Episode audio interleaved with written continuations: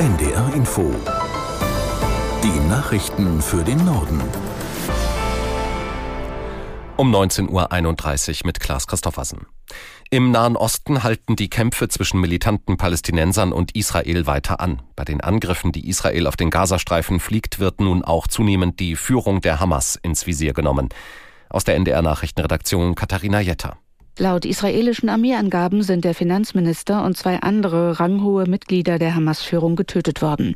Aus dem Gazastreifen gab es den ganzen Tag über heftigen Raketenbeschuss. Auch in Tel Aviv wurde mit Sirenen vor den Luftangriffen gewarnt.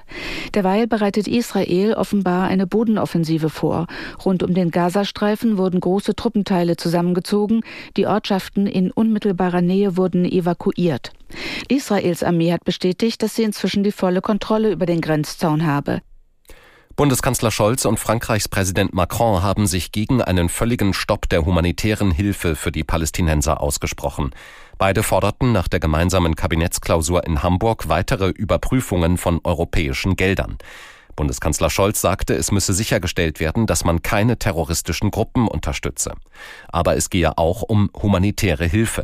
Ähnlich äußerte sich Macron. Frankreichs Staatschef sagte, die Förderung problematischer Gruppen sei nicht mit dem Schutz der zivilen Bevölkerung und grundlegenden humanitären Bedürfnissen zu verwechseln.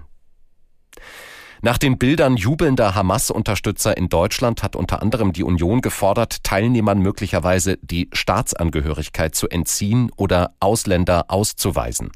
Dazu müssen aber einige Bedingungen erfüllt sein. Aus Berlin Oliver Neuroth. Für Ausweisungen gilt in der Regel, der Ausländer muss straffällig geworden sein. Nach dem Strafrecht kann das zum Beispiel der Fall sein, wenn er oder sie auf einer Demo Hetzparolen gerufen hat, antisemitische Parolen im konkreten Fall.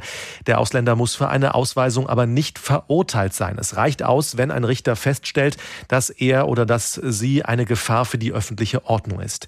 Da spielen viele Faktoren eine Rolle, zum Beispiel auch die Familiensituation eines Ausländers und der Mensch müsste aufgenommen werden von einem anderen Land.